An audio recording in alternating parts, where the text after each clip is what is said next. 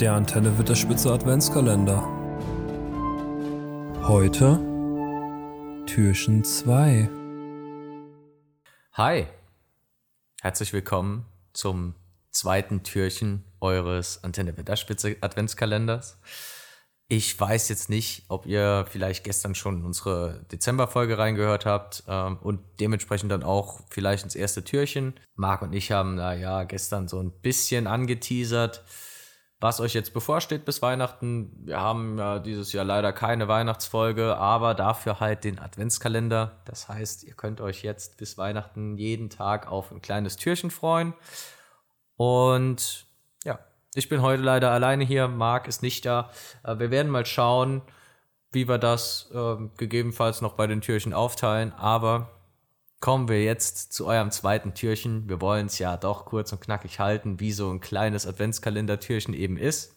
Ich habe ein Thema aus dem Auenland für euch dabei und es ist vermutlich, ja, so ein bisschen von fernab betrachtet ein langweiliges Thema. Und zwar geht es um die gesetzliche Ordnung des Auenlandes. Das heißt also, wie regeln die Hobbits ihr gemeinsames gesellschaftliches Zusammenleben? Und da treten die Regeln in Kraft. Die heißen so, die Regeln. Die Regeln sind ein gesetzesähnlicher und sozialer festgelegter Verhaltenskodex im Auenland, der meist freiwillig eingehalten wird. Vor den Regeln bestanden ähm, in den drei ursprünglichen Stämmen des Auenlandes auch eigene Regelungen. Die wurden aber später dann äh, mit dem Aufkommen des Königreichs Anur ähm, abgeschafft, weil das Auenland ja mitten im Königreich von Anur als quasi autarkes Gebiet sich selbst verwaltet. Aber die haben dann schon so einen kleinen Kodex von König von Anur mit an die Hand gegeben bekommen. Und der war eben so fair und gerecht, dass die Hobbits sich gesagt haben, das ist es. Ja, der ist nicht wirklich ganz festgelegt, aber die Regeln sind wie so ein kleines Grundgesetz der Hobbits, ähm, ja, bestehend oder kommen, wie schon gesagt, von den Königen Anors, weswegen äh, Außenstehende, auch wenn sie, wenn sie mal hier oder da gegen so ein kleines, kleine gesellschaftliche Norm der Hobbits verstoßen haben, einen Spruch an den Kopf geworfen, der da lautet, der hat wohl noch nie was vom König gehört. Das zeigt dann nochmal die Verbundenheit zu den Regeln, die man ihnen da gegeben hat und unter denen sie jetzt alle leben. Äh, und die sind denen dann auch wirklich ziemlich wichtig. Ja, es gibt natürlich auch Ausnahmen, die dann eventuell auch noch die, die vorherrschenden Regelungen zwischen den einzelnen Stämmen belegen. Und zwar ein wirklich einschneidendes Beispiel der Hobbitschen Rechtsprechung. In Hobbit gibt es eigentlich kein Strafmaß. So, das höchste Strafmaß äh, bei den Hobbits ist gesellschaftliche Verachtung. Es gibt keine Gefängnisse, die gab es nur ganz kurz unter der Regentschaft von Saruman und äh, ich glaube Lotho Sackheim-Beutlin war es, der ihm da noch zur Seite stand. Da gab es ein Loch das Loch, da wurden dann, ähm, ja, Hobbits reingeworfen, verwahrt, die nicht ganz so mit Sarumans äh, Machenschaften dann am Ende des Ringkriegs zu, ja, einverstanden waren. Aber zurück zum Präzedenzfall. Ein wirklich einschneidendes Beispiel der Überfall der Strolche im Jahr 1321 des Auenlandkalenders. Hier auch nochmal ganz interessant. Der Auenlandkalender ist ein bisschen anders gerechnet. Man kann so grob sagen, ähm, die Zahl des Auenlandkalenders plus 1600 ist dann ungefähr die Zahl, die im dritten Zeitalter, also nach der gängigen Zeitrechnung, rauskommen würde. Dementsprechend 1321 des Auenlandkalenders, 2921 drittes Zeitalter und somit knapp 100 Jahre vorm Ringkrieg. Der war ja 3018, wenn ich das noch recht im Kopf habe. Genau. Das Auenland wird von Strolchen angegriffen, die von den Tux niedergeschlagen wurden und anschließend wurden drei dieser Strolche zum Tode verurteilt. Die wurden an die Wand gestellt und erschossen. Wirklich sehr blutrünstig. Nie mehr gesehen oder vorher auch nie gesehen bei den Hobbits also so radikales Strafmaß. Also diese Strolche, die mussten sich da wirklich schon was äh, wirklich Wüstes erlaubt haben. Aber die wurden auch militärisch niedergeschlagen, von daher ist davon auszugehen. So, kommen wir jetzt zum kompliziertesten Teil der Hobbit-Rechtsprechung. Da scheiden sich bei den Hobbits wirklich die Geister. Erb- und Familienrecht. Heikles Thema. Da es ja kein normatives Strafrecht äh, bei den Hobbits gibt und das alles nur durch dieses Grundgesetz und diese gesellschaftlichen Normen grob geregelt ist, kommt es da doch hier und da ein bisschen zu Streitigkeiten. Das sieht man dann auch zum Beispiel in den Filmen, wenn, Beut, äh, wenn Bilbo sich vor den Sackheim-Beutlins versteckt ähm, und dann auch so einen Spruch loslässt wie, die können es nicht ertragen, dass ich schon so lange lebe. Kommen wir später auch noch dazu. Der gute arme Bilbo hat da schon einiges durchmachen müssen im Auenland. Das Erbrecht ist bei den Hobbits durch die im Auenland vorherrschende soziale, engen sozialen Verbundenheit eigentlich innerfamiliär geregelt. Aber es muss von sieben Personen, die äh, dem Verfasser des Testaments nahestehen, bezeugt werden, dass das, was der in seinem Testament schreibt, auch so seine Richtigkeit hat, beziehungsweise nicht komplett Hanebüchen und völliger Unfug ist. Das Testament muss dann von sieben Personen in roter Tinte unterschrieben werden und dann tritt es in Kraft. Zudem muss der Verfasser dann auch dafür Sorge tragen, dass das, äh, also sich in seinem Testament korrekt und verständlich auszudrücken. Tolkien hat da mal in einem äh, Briefentwurf, in dem er über das gemeinschaftliche Leben der Hobbits äh, geschrieben hat, drin niedergefasst. Beim Eintreten des Erbfalls eines Hobbit-Familienoberhauptes geht der Titel an den nächsten lebenden Verwandten.